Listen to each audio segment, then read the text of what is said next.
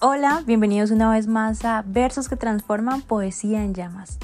En este episodio quiero compartirles solo un poema de Fernando Pessoa y se llama Tabaquería. Este es uno de los poemas más emblemáticos de este poeta, quien a través de muchos nombres compartió muchísimas obras, muchos poemas que hoy, después de tanto tiempo, aún siguen leyéndose.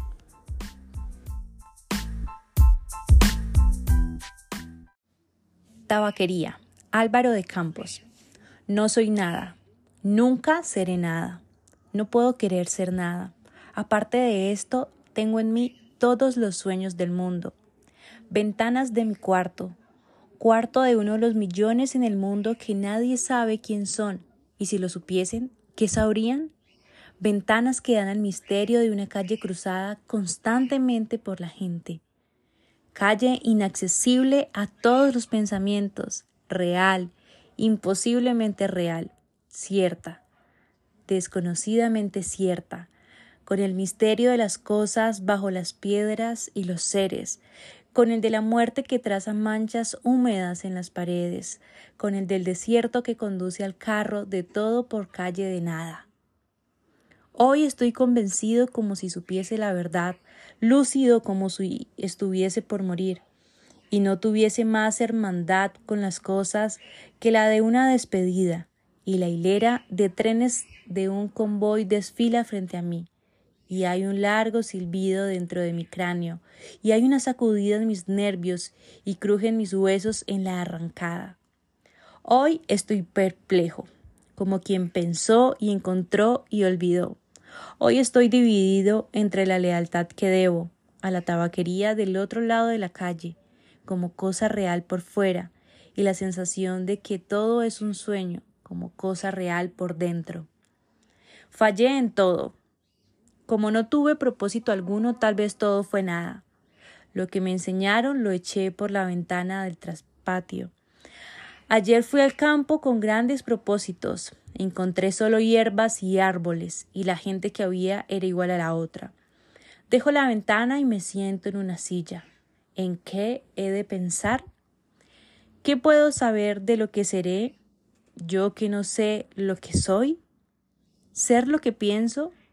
Pienso ser tantas cosas, y hay tantos que piensan ser esas mismas cosas que no podemos ser tantos. Genio, en este momento, cien mil cerebros se creen en sueños genios como yo, y la historia no recordará. ¿Quién sabe? Ni uno, y solo habrá un muladar para tantas futuras conquistas. No, no creo en mí. En tantos manicomios hay tantos locos con tantas certezas. Yo, que no tengo ninguna, ¿puedo estar en lo cierto? No, en mí no creo en cuántas buhardillas y no buhardillas del mundo, genios para sí, mismos a esta hora están soñando? ¿Cuántas aspiraciones altas y nobles y lúcidas, sí, de veras altas y nobles y lúcidas, quizá realizables, no verán nunca la luz del sol real ni llegarán a oídos de la gente? El mundo es para los que nacieron para conquistarlo, no para los que sueñan que pueden conquistarlo, aunque tenga razón. He soñado más que todas las hazañas de Napoleón. He abrazado en mi pecho hipotético más humanidades que Cristo. He pensado en secreto más filosofías que las escritas por ningún Kant. Pero soy y seré siempre el de la guardilla, aunque no viva en ella. Seré siempre el que no nació para eso. Seré siempre solo el que tenía algunas cualidades. Seré siempre el que aguardó que le abrieran la puerta frente a un muro que no tenía puerta. El que cantó el cántico del infinito en un gallinero. El que oyó la voz de Dios en un pozo cegado. ¿Creer en mí?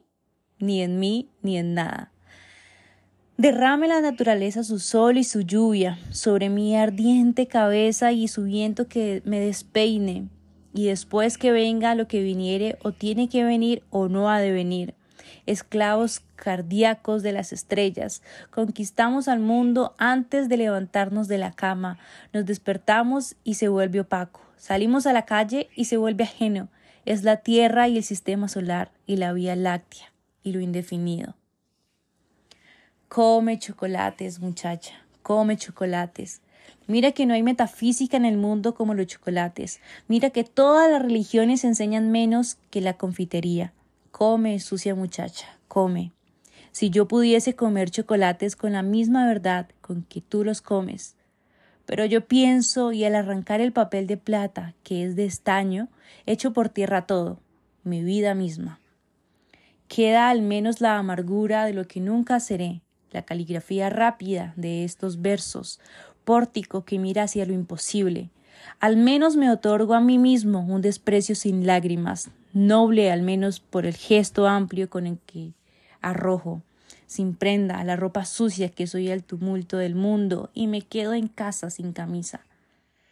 Tú que consuelas y no existes y por eso consuelas, diosa griega, estatua engendrada viva, Patricia romana imposible y nefasta, princesa de los trovadores, escotada marquesa del dieciocho, cocot célebre del tiempo de nuestros abuelos, o no sé cuál moderna, no acierto bien la cual.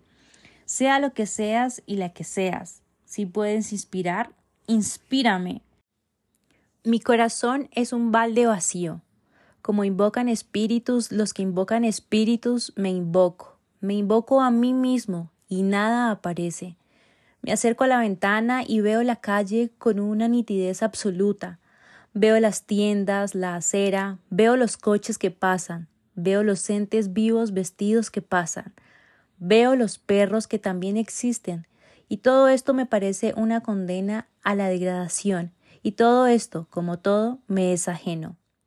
Viví, estudié, amé y hasta tuve fe. Hoy no hay mendigo al que no envidie solo por ser él y no yo. En cada uno veo el andrajo, la llaga y la mentira, y pienso, tal vez nunca viviste, ni estudiaste, ni amaste, ni creíste, porque es posible dar realidad a todo esto sin hacer nada de todo esto. Tal vez has existido apenas como la lagartija a la que cortan el rabo y el rabo salta separado del cuerpo.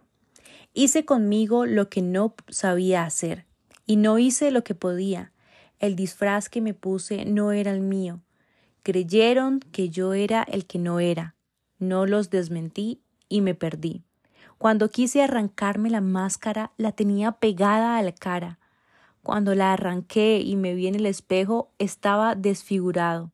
Estaba borracho, no podía entrar en mi disfraz. Lo acosté y me quedé afuera. Dormí en el guardarropa, como un perro tolerado por la gerencia por ser inofensivo. Voy a escribir este cuento para probar que soy sublime. Esencia musical de mis versos inútiles. ¿Quién pudiera encontrarte como cosa que yo hice y no encontrarme siempre enfrente de la tabaquería de enfrente? Pisan los pies la conciencia de estar existiendo como un tapete, en el que tropieza un borracho, o la esterilla que se roban los gitanos y que no vale nada. El dueño de la tabaquería aparece en la puerta y se instala contra la puerta, con la incomodidad del que tiene el cuello torcido, con la incomodidad de un alma torcida. Lo veo. Él morirá y yo moriré. Él dejará su rótulo y yo dejaré mis versos. En un momento dado morirá el rótulo y morirán mis versos. Después, en otro momento, morirá en la calle donde estaba pintado el rótulo y el idioma en que fueron escritos los versos.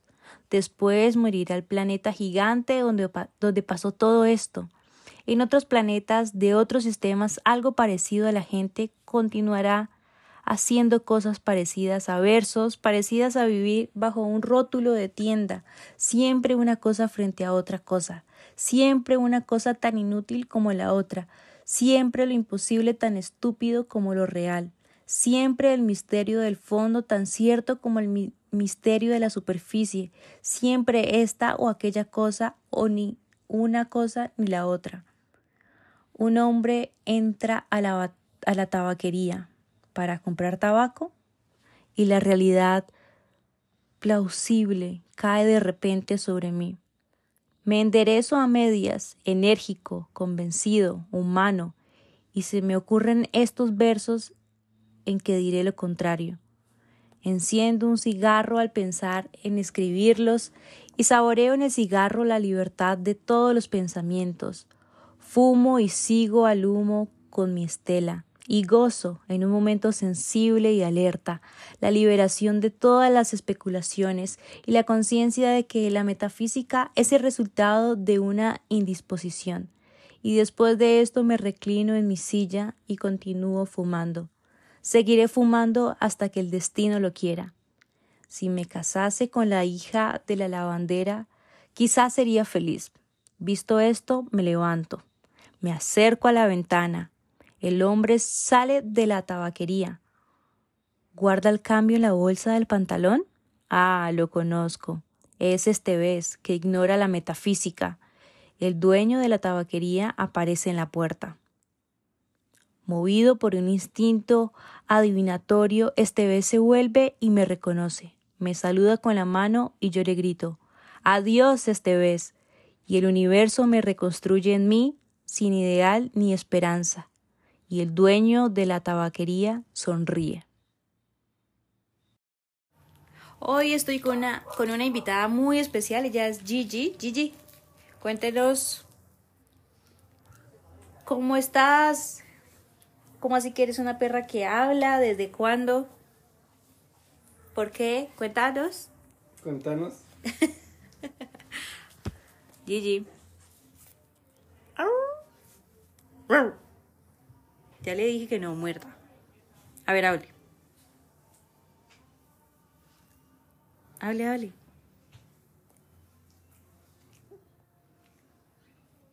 Habla, nena. Habla, habla. A ver, habla, habla, habla, habla,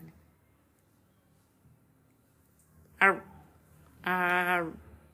No seas tímida. No seas tímida. Espérate, quita el Habla.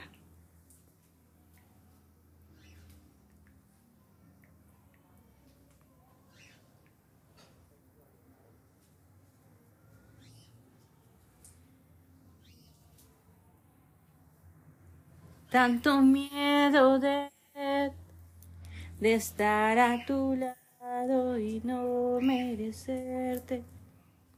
Sí, habla, nena. Que no puedo creer. Gigi.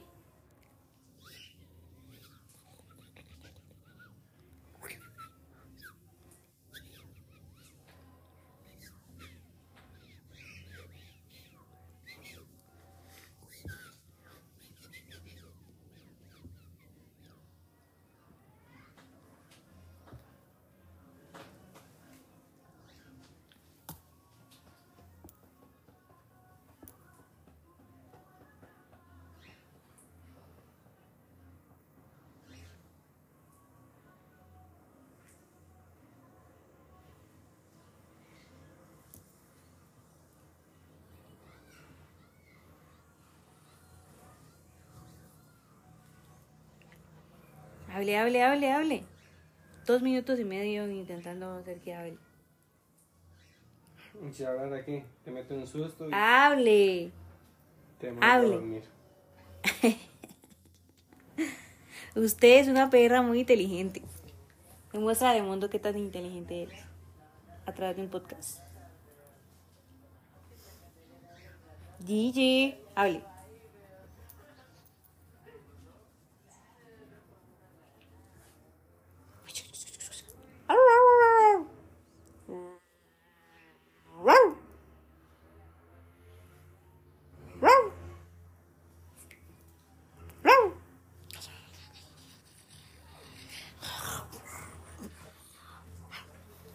No.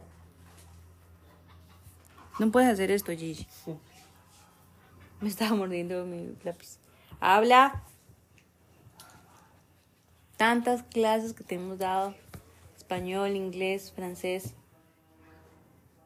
¿Mm? Hable. Hable. Bueno, ya, ya casi, ya casi. Ya casi. Ya casi. Qué gusto puedo jugar, mira. Que le acaricie la panza. ¡Ore! ¿Por qué le metes la mano en la boca?